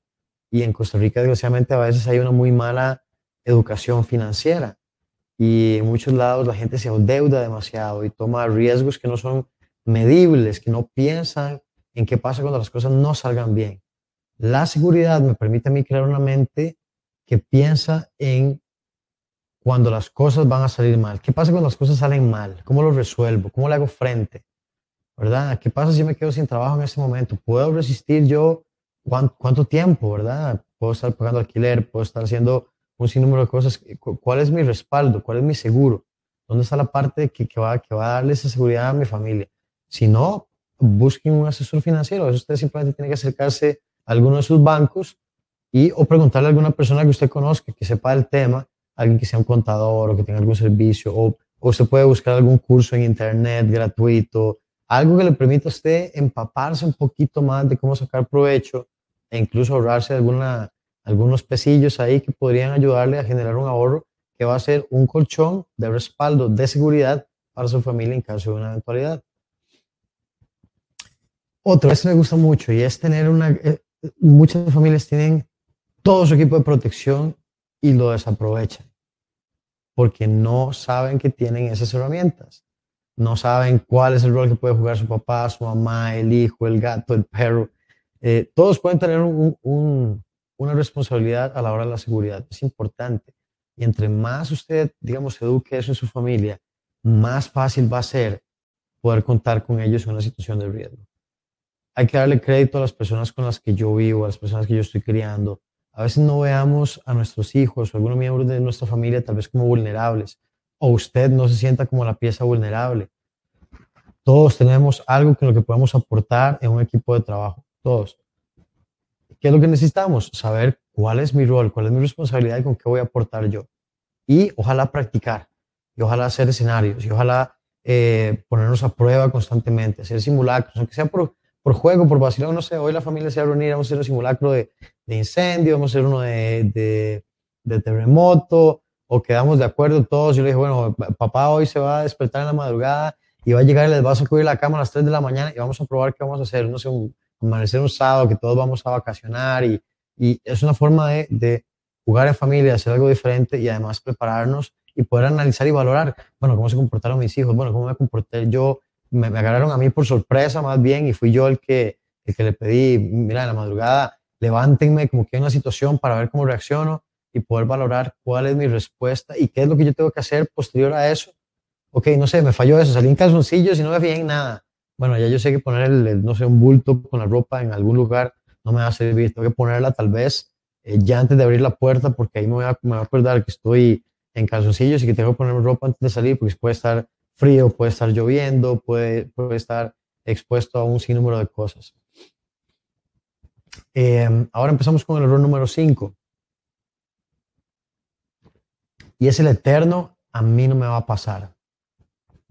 Eso es sumamente peligroso porque muchísimas veces nosotros actuamos negligentemente de esta forma. No, no, eso a mí no me va a pasar. Y ha pasado mucho incluso como con lo del COVID, ¿verdad? No, a mí no, a se me va a pegar. Primer punto, no poner atención a las modas. Y a las modas no me refiero a los colores y a las jackets, sino me refiero a las modas de lo que está pasando con respecto a todo lo que me rodea. Por ejemplo, veo en las noticias, han estado asaltando, ¿cómo? ¿De qué forma lo están haciendo? Porque a veces son patrones que yo puedo evitar. No se han estado asaltando últimamente en tal parque de 6 a 8 de la noche. Ok, ya yo con esa información, como yo sé que ese es el asalto de moda, no voy a estar ni en ese lugar, ni a esa hora, o tal vez a ninguna hora durante un largo periodo de tiempo. Y si desgraciadamente tengo que estar por ahí, voy a tomar todas las medidas previsorias sabiendo que ese factor de riesgo está y que yo o mi familia pueden estar expuestos. No sé, ahí voy a pasar a comprar, em, decidimos pasar a comprar pollo frito, no sé, ahí hay una venta. Yo tengo que pasar, pero yo sé que cuanta persona se para ahí, lo asaltan. Bueno, pues entonces no voy a esa tienda, voy a otro lugar. No estoy, tal vez es malo para la economía de esa persona, pero bueno, nosotros estamos pensando en nuestra seguridad. Eh, ¿Cuál es el comportamiento que hay a nivel social? ¿Cuáles son los juegos que tienen los adolescentes? ¿Qué es lo que está pasando en redes sociales? Que, que a veces hay llamadas de atención para los padres que les ayuda a prevenir algo en lo que están cayendo sus hijos, ¿verdad? Entonces es importante saber qué es lo que está pasando, qué es lo que está aconteciendo alrededor mío, para poder tomar medidas, porque todo es cambiante, ¿verdad? Nosotros vivimos en una sociedad que está totalmente en evolución, que totalmente todo el tiempo está cambiando y entre mejor preparado, entre más atento esté yo, ¿verdad? A lo que está pasando, mejor voy a hacer, eh, mejor va a ser mi papel para adaptarme y poder adaptar a mi familia a eso. No prepararse para algo inesperado. Yo creo que pocos nos preparamos para algo inesperado. Les voy a hacer una simple pregunta. ¿Se han puesto a pensar ustedes qué pasa si ustedes murieran hoy? Digamos, dejando de ser egoístas en que ustedes se murieron, ¿qué pasa con las personas que están con ustedes? Por ejemplo, no sé qué pasa con sus papás, qué pasa si tienen hijos, qué pasa si ustedes tienen pareja, qué pasa si ustedes tienen algún tipo de responsabilidad, eh, ¿qué va a pasar con esas personas? Yo tengo bienes, bueno, aquí, aquí no van a ir esos bienes, porque a veces hay familias que pasan un montón de calamidades simplemente para poder, digamos, eh, retomar un bien, una, una propiedad o, algo que tenía alguno de sus familiares y queda incluso desprotegida económicamente, ¿verdad? Una casa, por ejemplo, hijos, etcétera. Entonces, ¿ustedes han pensado en eso? ¿Han tomado, le han preguntado a alguien, algún experto en seguros, mira, ¿qué pasa si yo me muero? ¿Cómo, cómo funcionan los, los, las pólizas de vida? ¿O ustedes tienen alguna en el seguro? Bueno, ¿quién está a cargo? ¿Quién va a quedar? ¿Cómo, cómo, cómo, cómo lo van a manejar? Eh, ¿Qué pasa si yo tengo una discapacidad, no sé, tengo un accidente y termino con una discapacidad, perdí una pierna? ¿Qué pasa si yo me quedo ciego? No estoy diciendo que es que tenemos que ser catastróficos, sino es que yo tengo que tener por lo menos un boceto de qué pasa en X o Y circunstancia, porque nosotros estamos, hoy, hoy el tema es proteger a nuestra familia, ¿verdad? Y yo quiero que, tomándome a mí como el punto central de ese núcleo de seguridad, ¿qué pasa cuando yo falte? ¿Qué pasa cuando yo no estoy? ¿Qué pasa si a mí me pasó un accidente yo voy a estar seis meses en el hospital y mi familia tiene un factor de riesgo, está con una, amenaza o tiene un, un, posible agresor y yo estoy aquí, ok, ¿cuál va a ser? ¿Cómo voy a protegerla ahora? Entonces yo tengo que prepararme para algo que yo no espere. El próximo punto es no escarmentar por cabeza ajena. Vean, tenemos demasiado ahora eh, en información como para no aprender por otros. antes de empezar a hacer algo, si yo, por ejemplo, no sé, si voy a emprender un negocio, puedo informarme con otras personas, puedo buscar información en Internet. Si yo voy a, a pedir un préstamo, yo puedo ir a un banco que me asesoren financieramente. No tengo que hacer todo de forma imprudente, ¿verdad? Es bueno escuchar, ojalá, las experiencias de otras personas en cuestión de seguridad también, ¿verdad? Si alguien tuvo alguna situación de riesgo y ustedes conocen, pregúntenle si esa persona está anuente a compartir con ustedes, no sé, mira, yo tengo un negocio de pintura y conozco a, Carlos que tiene un negocio de pintura y hace poco lo asaltaron. Bueno, ¿qué fue lo que pasó? ¿Cómo implementó él su seguridad posterior a eso? ¿Qué fue lo que hizo? Eh, ¿En qué me puede ayudar a mí su experiencia? ¿Verdad? Eh, ¿O en qué le puedo aportar yo de, una, de una mala experiencia mía a alguien? Entonces, busquemos información porque tenemos muchas fuentes para poder tomar decisiones, para poder meternos en campos que tal vez no, no, conocemos, navegando un poquito mejor que simplemente tirándose al agua ahí a chapotear y casi que, que, que me ahogándose y tratando de sobrevivir, ¿verdad?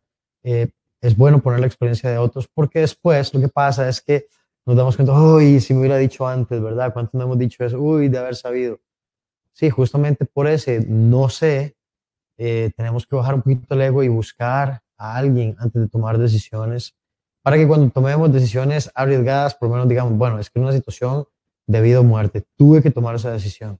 Pero cuando no son así, a veces nos exponemos, ¿verdad? O exponemos la seguridad financiera o, física de nuestra familia por lo mismo, por simplemente por no escuchar o pedir tal vez algún consejo. El lenguaje de la violencia. Es importante conocer un poquito cómo funciona el lenguaje de la violencia. Por ejemplo, qué es lo que pasa durante un asalto. No quiere decir que es que yo necesite ser un experto en qué es lo que me va a pasar y dar cursos de psicología. No, pero por ejemplo, si yo me meto en internet y me pongo a ver cámaras de seguridad y busco asaltos a peatones, veo qué es lo que pasa cuando saltan a un peatón. Veo qué es lo que puede pasar, veo qué es lo que yo puedo hacer para que una situación de riesgo no sea más seria de lo que podría ser. ¿Verdad? Para entender, para, para buscar, no sé si ustedes tienen algún tipo de entrenamiento, para preguntar tal vez a su instructor si X o Y situaciones, si tiene alguna respuesta que usted le pueda brindar, que a usted le preocupa que le pase, no sé, no sé, yo viajo en el bus y me preocupa que alguien se me sienta a la par y me ponga un arma. Bueno, ¿cómo, cómo hago yo? ¿Cómo entiendo? Eh, ¿Cómo hago para poder manejar esa situación, para manejar mis emociones y poder tratar de, de lograr obtener la, la mejor transacción de una situación de violencia. La violencia, desgraciadamente, aunque suene extraño, es como un lenguaje. Y entre más acostumbrados estamos a ella, no en el sentido que yo tengo que vivir en un círculo de violencia y andarle pegando a todo el mundo. No, no, pero, pero tengo que entender, por ejemplo, qué es lo que hacen las unidades antiterrorismo. Ellos no son terroristas, pero ellos saben qué es lo que hace un terrorista. Saben cómo se comporta, a qué, a qué huele, qué hace, cuáles son sus hábitos, cuáles son sus patrones y cómo están cambiando constantemente. Lo mismo que la policía y lo mismo que los investigadores, lo mismo que las finanzas. Entonces, el lenguaje de la violencia es bueno conocerlo para poder entender qué puede detonar una situación de riesgo, ¿verdad? Y cómo poder hacerle frente para tratar de sacar siempre la mayor transacción o poder minimizar la mayor cantidad de daños. Eh, y el otro que les puede ayudar mucho es, o yo pienso que es un error a veces, es el no inmunizar a mi familia. Es que mi familia no esté acostumbrada a un poco de violencia. ¿A qué me refiero con eso? Y tal vez espero que lo tomen con la seriedad que la estoy hablando. Exponerse un poquito a la violencia a veces es bueno porque nos hace menos frágiles. Por ejemplo, yo no es que tengo que llegar y tratar mal a mis hijos para que ellos entiendan o o no se destruyan si alguien les grita. No, podemos hacer un montón de tipos de juegos en los que ellos ganen confianza, porque a veces hay cosas que son situaciones o sensaciones incómodas, ¿verdad? Pero que yo para poder defenderme o para poder proteger o para poder huir o para poder avisarle a alguien, necesito poder sobrepasarlas. Entonces, acostumbrarnos, no sé, si usted tiene un hijo pequeño, a mí me gusta, digamos, con mi hija hacer ciertos juegos como como de manos, como de pelea, como que yo la prenso y que yo la agarro. Nunca la estoy lastimando, pero le pongo un poquito de dificultad. La obligo, la hago, la hago, la hago ver cosas que tal vez no ve normalmente y que se sienta cómoda, que por lo menos entienda qué es lo que está pasando y cómo puede hacerle frente a eso. ¿Por qué? Porque si alguien por ejemplo, se la quiere llevar y yo no estoy para protegerla, yo no puedo estar con ella 24/7. Yo no puedo estar con mi mamá, yo no puedo estar con mi tío, yo no puedo estar con mi esposa, yo no puedo estar con mi... Entonces, entre más herramientas yo le brinde a mi familia, entre más inmunizados estén contra esa violencia, que yo sé que no, que si la agarran del pelo no es como que se va a poner a violar, no, eh, se va a poner a llorar, va a saber qué hacer, va a saber reaccionar, va, a empezar a buscar luchar porque hemos hecho eso varias veces, porque lo hemos practicado, porque no va a ser tan fácil poder eh, neutralizarla o, o poner la persona bajo control. Entonces, a eso me refiero con cuando no inmunizamos, cuando queremos sobreproteger a nuestra familia. Más bien a veces le hacemos un mal porque, no sé, si, si va un hijo mío por la calle y llegó cualquiera, le metió así un manotazo en la cara y ya lo intimidó, lo congeló, no le hizo nada, perfectamente podría terminar secuestrado, podría terminar muerto. O sea, hay, en la sociedad, desgraciadamente, hay un sinnúmero de cosas que existen afuera, que son reales y que yo tengo que buscar tratar de darle herramientas a mi familia. No se trata de que yo esté ahí todo el tiempo, es poder darles lo que ellos necesitan para también por su propia cuenta estar seguros. Ok, muy bien, y para los que están acá, pues llegamos al momento que algunos tal vez están esperando, tal vez otros no. Yo por lo menos sí. Eh, y es una sorpresa que quería compartir con ustedes. Y es un proyecto en el que he estado trabajando desde hace un buen tiempo ya. Entonces quiero compartirles al respecto. Se llama Padre Protector. Padre Protector es un programa de entrenamiento eh, que es 100% online y es un plan de entrenamiento de 12 semanas, en donde la idea es, ¿para quién es este programa Padre Protector? Bueno, es para padres y hombres de familia que deseen saber cómo proteger a los suyos de forma eficiente, sin perder años en el proceso, sin tener que invertir miles de dólares para conseguirlo, ¿verdad? Y con una guía, eh, con, con una ruta, ¿verdad? Mejor trazada. ¿De qué se trata realmente? Bueno, es un programa, como les dije, ¿verdad? Que tiene la misión de convertir padres y hombres de familia en agentes protectores en 12 semanas. ¿A qué me refiero con un agente protector?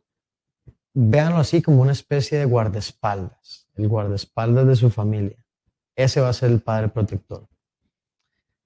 Bueno, en el padre protector, ¿cuáles van a ser las ventajas de este programa? Bueno, que es un programa que usted no tiene que salir de la casa, que es un programa en el que usted no va a perder tiempo buscando información por aquí, información por acá, cómo hago esto, cómo hago lo otro, porque va a tener una guía sin tener que invertir mil de dólares, ¿verdad?, en, programas de capacitación, en manejo de armas, en, información que tal vez no tenga lo que usted está buscando, porque tal vez vieron un curso de una cosa, pero no se, no se adapta a mi familia, ¿verdad? Y sin técnicas de relleno. ¿A qué me refiero con técnicas de relleno?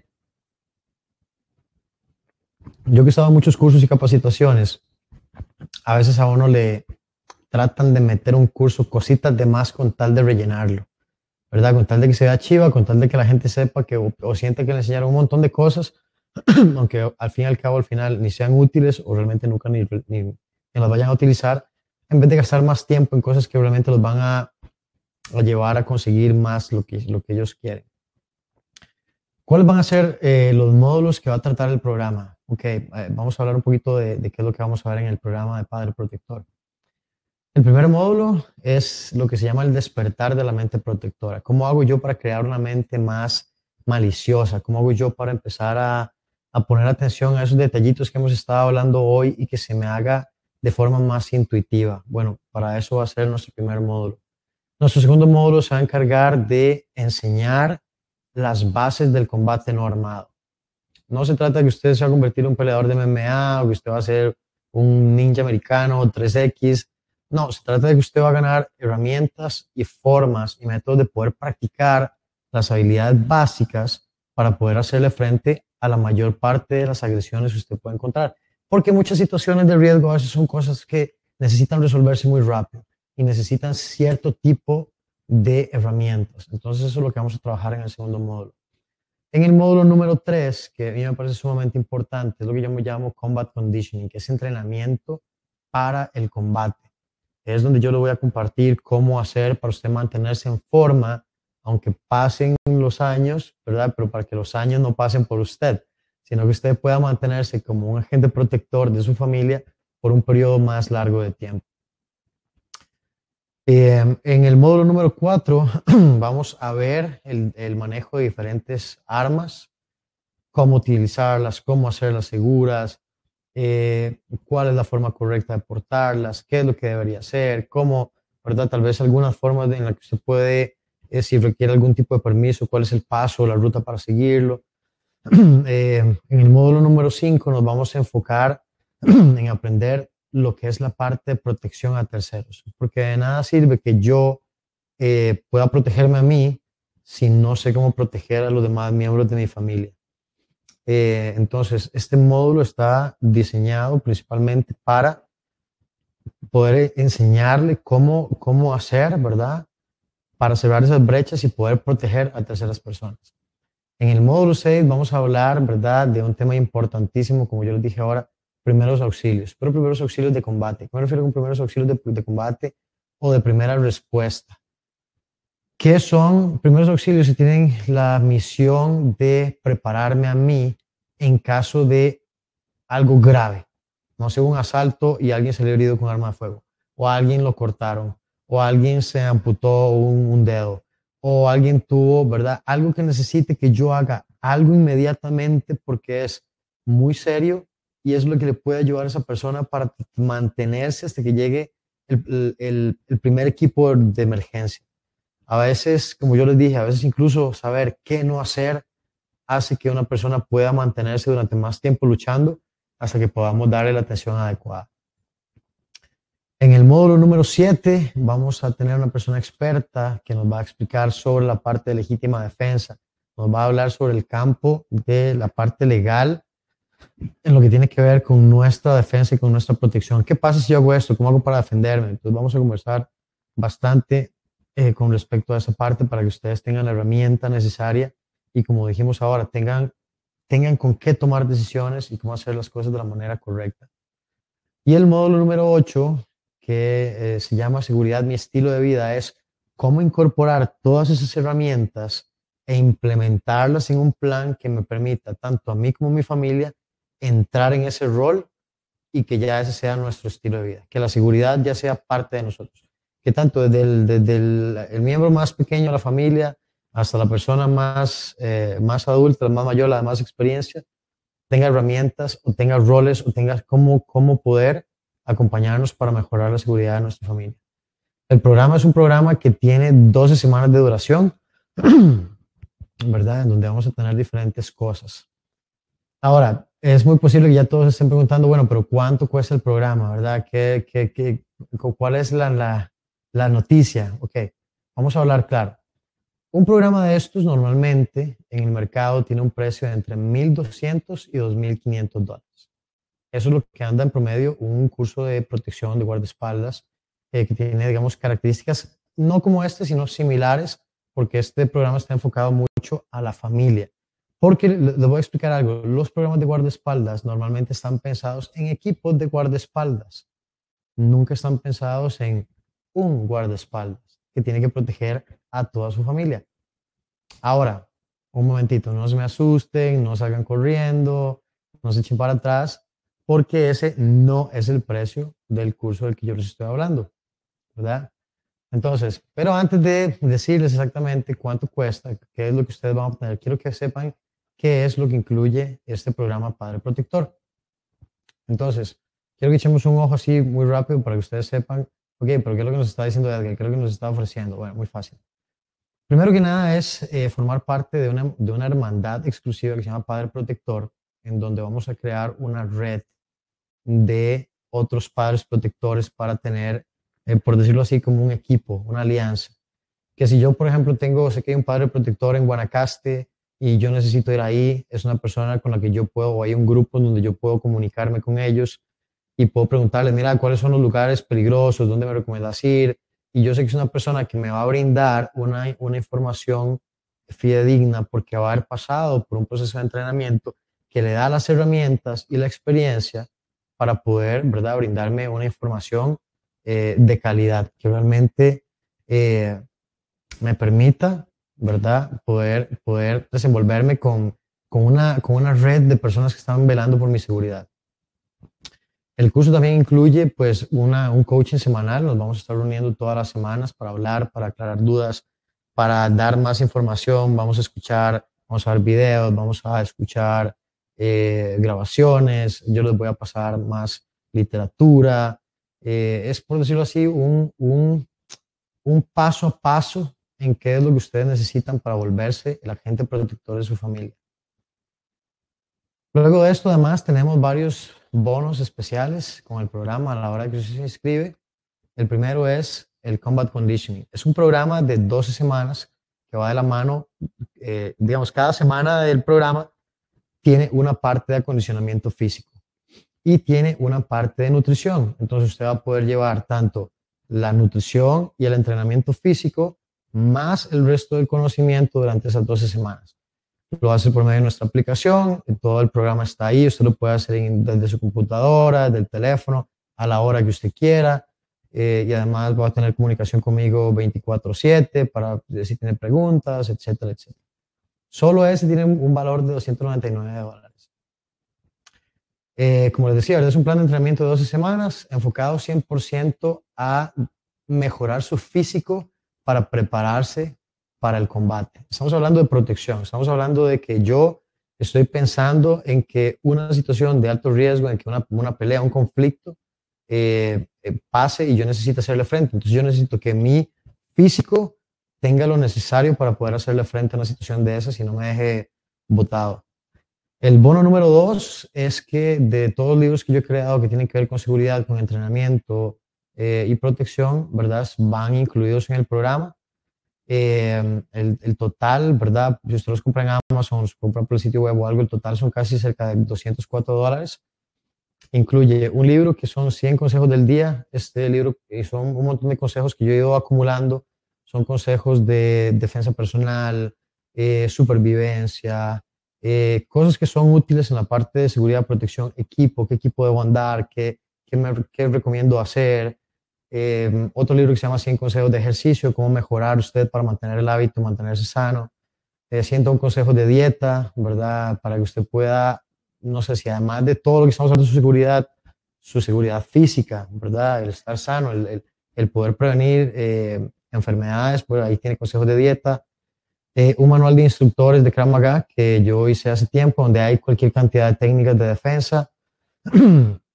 un programa de entrenamiento de cinco semanas extra, además del que ya viene en el plan, es un libro que tiene rutinas para hombres y para mujeres. Eh, hay dos libros que son gratis, que uno que son 10 consejos de seguridad eh, en estacionamientos, un manual de técnicas de boxeo que va a ser parte del programa y todo el material de una semana que desarrollé que se llama Semana de Seguridad y Protección. Eso es para ayudarles a incrementar todo el conocimiento en la parte de defensa, de cómo, de cómo eh, desarrollar su mente en la parte de, de volverse un protector. Eh, ahí van a ver videos, van a escuchar podcasts, van a ver literatura, van a descargar otros manuales. Entonces eso también está incluido en el programa. Y el bono número tres, que es algo de lo que se está hablando ahora, que es sumamente importante, es un manual de primeros auxilios que hemos hecho justamente pensando en todo lo que hemos hablado. Entonces, para los que se inscriban en el programa, esto es lo que van a recibir todo el programa, los videos con todo el entrenamiento, eh, la hermandad, ¿verdad? Ser parte del grupo de Padre Protector, tener todo el entrenamiento de Monster Conditioning con la dieta de 12 semanas, todos los libros, el manual de primeros auxilios, lo que sumaría un valor cerca de 1.218 dólares. Pero como les dije, alto ahí, ¿verdad? Yo les dije que no iban a gastar miles de dólares en el programa, entonces claramente no, no puede tener ese precio cuando, decidí, cuando decidí crear ese programa, ¿verdad? Habían dos opciones. Una era cobrar poco y hacer un curso masivo que se pegara a todo el mundo y donde yo realmente no pudiera darle la, el seguimiento y, y, y, aclarar las dudas de la forma correcta, o cobrar lo justo y dar un trato 100% personalizado, donde realmente yo me encargue de, de, ayudarles a convertirse, ¿verdad?, en esa persona que va a ser la persona que va a proteger a su familia. Eh, la buena noticia es que como este es el primer grupo que vamos a hacer de Padre Protector, ¿verdad? No va a tener ese precio, sino que va a tener un precio especial. Y lo importante es que eh, esa es una primera oportunidad, ¿verdad? Que no sé hasta cuándo vamos a volver a abrir otro programa como este. Entonces, esa es la otra buena noticia. Si para las personas que se inscriban ahora, ¿verdad? El precio del curso van a tener un 75% de descuento. Quiere decir que este curso que cuesta 1.200 dólares simplemente les va a costar un solo pago de 300 dólares por las 12 semanas. Pero además, si usted dice, bueno, es que no sé, tal vez los 300 dólares no me quede tan cómodo. Bueno, hay otra opción. Usted tiene la opción de dar dos pagos de 160 dólares. Y si usted cree que tal vez eso no es una mejor opción para usted, bueno, pues usted podría hacer tres pagos de 120 dólares. ¿Verdad? Entonces hay opciones para que usted pueda acomodarse al programa. Eh, algo que quiero recordarles que es importante es la información por sí sola no sirve, ¿verdad? Es como lo que hablamos ahora. Yo puedo tener armas, si yo no sé usarla, no me sirve. Yo puedo tener como conocimiento de algunos principios de primeros auxilios, pero si no sé cómo aplicarlos, no me funciona. Entonces yo puedo agarrar información por muchos lados, pero si no la sé canalizar, si no sé realmente unirla para que me funcione, al final es información de relleno que no me brinda, no me brinda ningún valor, ¿verdad? Eh, nosotros gastamos además a veces plata en muchísimas cosas que realmente no me dan ningún beneficio. Por ejemplo, si ustedes ponen en dólares algún combo de McDonald's, usted lo agranda, le pone papas y le pone cualquier cosa, anda entre 10 y 20 dólares. Más si usted come con otra persona. ¿Verdad? Entonces, usted, si usted pone en perspectiva que comerse un combo que lo que se está comiendo es un montón de grasa y azúcar, ¿verdad? A un programa que usted le va a dar de en adelante las herramientas para mantenerse seguro, yo creo que la inversión es un poquito baja. Ahora, para los que estén ahí pensando, bueno, ustedes tienen dos opciones. La opción uno es no hacer nada y seguir exactamente igual, con sus mismos miedos, con sus mismas incertidumbres, o, ¿verdad?, tomar acción, inscribirse en el programa y ser parte del programa de Padres Protectores y convertirse en esa persona que necesita su familia. La inscripción para el programa está abierta de hoy hasta el 5 de agosto y el programa arranca en la semana del 9 de agosto. Entonces, si usted tiene algún interés, eh, también tengo una información importante y es que para las primeras 10 personas que se inscriban, además de todo lo que ya hablamos, yo les voy a incorporar una consultoría privada directamente conmigo, donde yo les voy a ayudar a crear su plan de seguridad familiar. Vamos a evaluar, vamos a ver cuáles son los miembros de su familia, qué hacen, cuáles son sus áreas de riesgo. Eh, y si yo viera que incluso necesito algún otro experto, tengo un montón de amigos que podrían ayudarme en cualquier otra materia como para aportar en eso. Solo eso, ¿verdad? Tiene un valor de cerca de 200 dólares esa consulta. Entonces, para que lo tengan ahí. Entonces, al final, vea todo lo que usted recibe por el programa. El programa completo de Padre Protector, ¿verdad? Que hablamos que serían cerca de 500 dólares. Ser parte de la hermandad ¿verdad? De esa comunidad de personas que realmente van a bailar por su seguridad, cerca de 200 dólares. El programa completo de Monster Conditioning, acuérdense, son 12 semanas de entrenamiento, eh, 12 semanas de programa de nutrición, todos los libros que tienen que ver con defensa, con, con seguridad, con eh, nutrición, con entrenamiento, el manual de primeros auxilios, la consultoría privada, ¿verdad? Que serían cerca de 1.400 dólares simplemente por 300 dólares aparte de toda la experiencia, ¿verdad? Que yo les puedo aportar de más de 20 años de buenas y malas experiencias. ¿Cuál es el siguiente paso? Bueno, pues inscribirse en el programa. Entonces, eh, en este momento yo les voy a abrir la opción para aquellas personas que quieran inscribirse. Pueden usar cualquier tipo de tarjeta de crédito, débito. Eh, nosotros trabajamos con una plataforma internacional 100% segura, eh, en donde vamos a trabajar y donde ustedes van a poder ver el material y donde vamos a empezar a, trabajar. Entonces, en este momento les acabo de abrir eh, la opción para los que quieran tomar la opción ya y ser parte de esos primeros 10 que van a tener esa consultoría eh, extra. Eh, ¿Cuál es la garantía? Bueno, la garantía es que si usted realmente siente que el programa no cumple las expectativas que, nos, que yo le estoy ofreciendo, pues le devolvemos el 100% del dinero.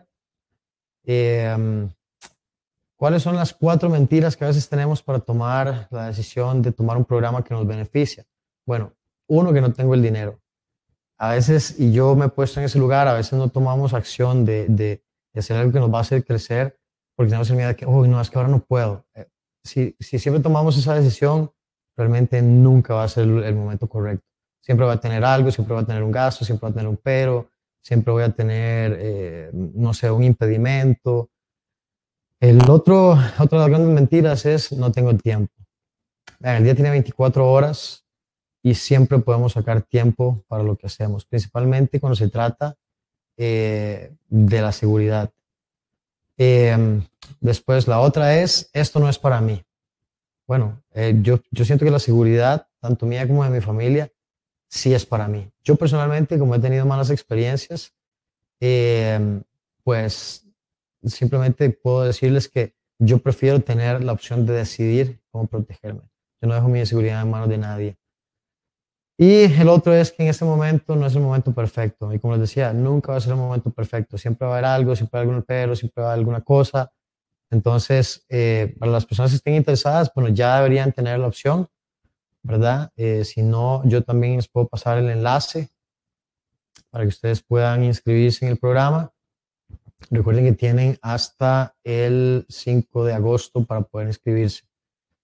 Eh, bueno, muchas gracias. Entonces, no sé si tienen preguntas, eh, dudas con respecto tanto a la presentación de los temas que vimos como con respecto al plan. ¿Dónde se ve la opción? Mm, no sé, debería aparecer en la pantalla, pero ya te voy a buscar el enlace para compartírselos ahí también. un segundo. Por favor, si tienen preguntas, eh, no deben hacerlas porque este es el momento que estamos para eso. No estoy aquí para ayudarles en lo que pueda. O algo que nos quedara claro de lo que, de lo que ya estado viendo, eh, de la presentación, de mantener a su, familia segura.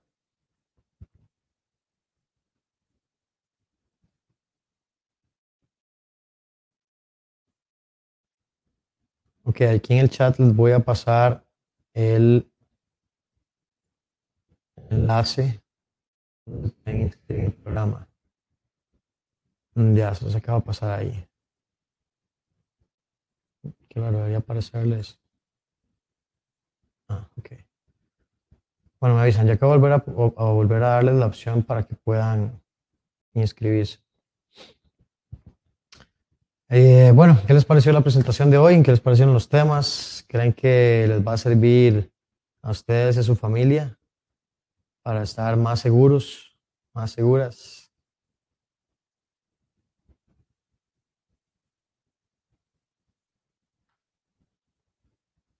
Estoy esperando que me informen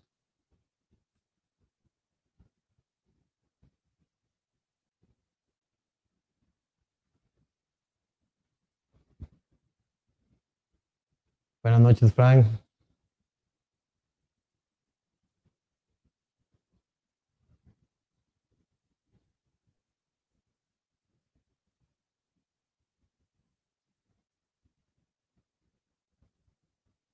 Bueno, muchas gracias, Miguel. Esa era la idea, ¿verdad? Poder, poder abrir los ojos un poquito y, empezar a tomar un poquito de medidas, ¿verdad? Aquí les vuelvo a pasar el enlace por si no lo vieron, si quieren ver eh, es en el programa.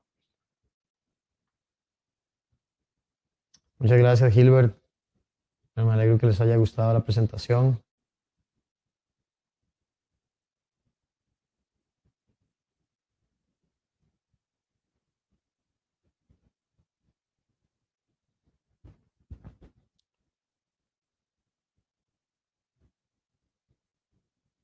Ah, buenísimo, Edward. Buenísimo. Va a ser un gusto estar ahí en el curso.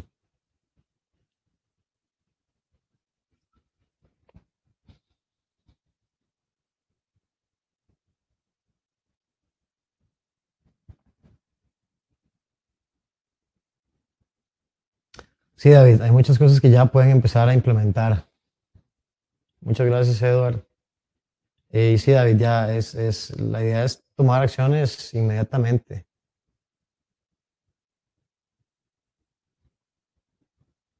Sí, Fran, eh, es, eso, es, estar... El problema de la seguridad es que nosotros tenemos que tratar de prepararnos para algo que no sabemos, en, qué momento puede pasar, qué es lo que va a hacer, eh, ¿verdad? Es, es muy difícil. Tener la mayor cantidad de herramientas posibles, porque nosotros tenemos que estar tratando de prepararnos para algo que no sabemos qué va a ser, cuántos, cómo, dónde, y aún así eh, tratar de, de responder. ¿verdad? Por eso es que los, los equipos de protección serios eh, tienen un trabajo muy difícil, muy, muy difícil, ¿verdad? Entonces la idea es que nosotros podamos ganar un poquito de esa experiencia eh, y poder tener de, herramientas que nos permitan, ¿verdad?, ser esos protectores de familia. Bueno, Pablo pregunta que por qué es que está exclusivamente para hombres. Bueno, realmente es porque estaba pensado en, en padres de familia, ¿verdad? Pero eh, no, realmente tanto un hombre como una mujer puede ser el, el, el agente protector de su familia. No hay, no hay ninguna diferencia, ¿verdad? Al fin y al cabo, todos estamos buscando lo mismo, proteger a los que queremos.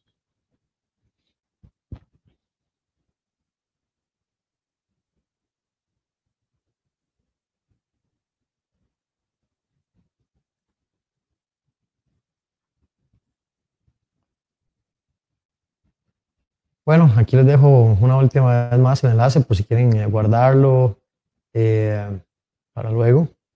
Entonces, eh, espero que les haya gustado y que, este, ¿cómo se llama? Que les sea de utilidad principalmente, que puedan sacarle provecho a esta información. Entonces, bueno, a mi parte, que tengan muy buenas noches. Agradezco que se hayan conectado y que hayan estado ese tiempo conmigo. Y cualquier cosa, cualquier consulta, estamos ahí siempre a la orden. Tengan muy buenas noches.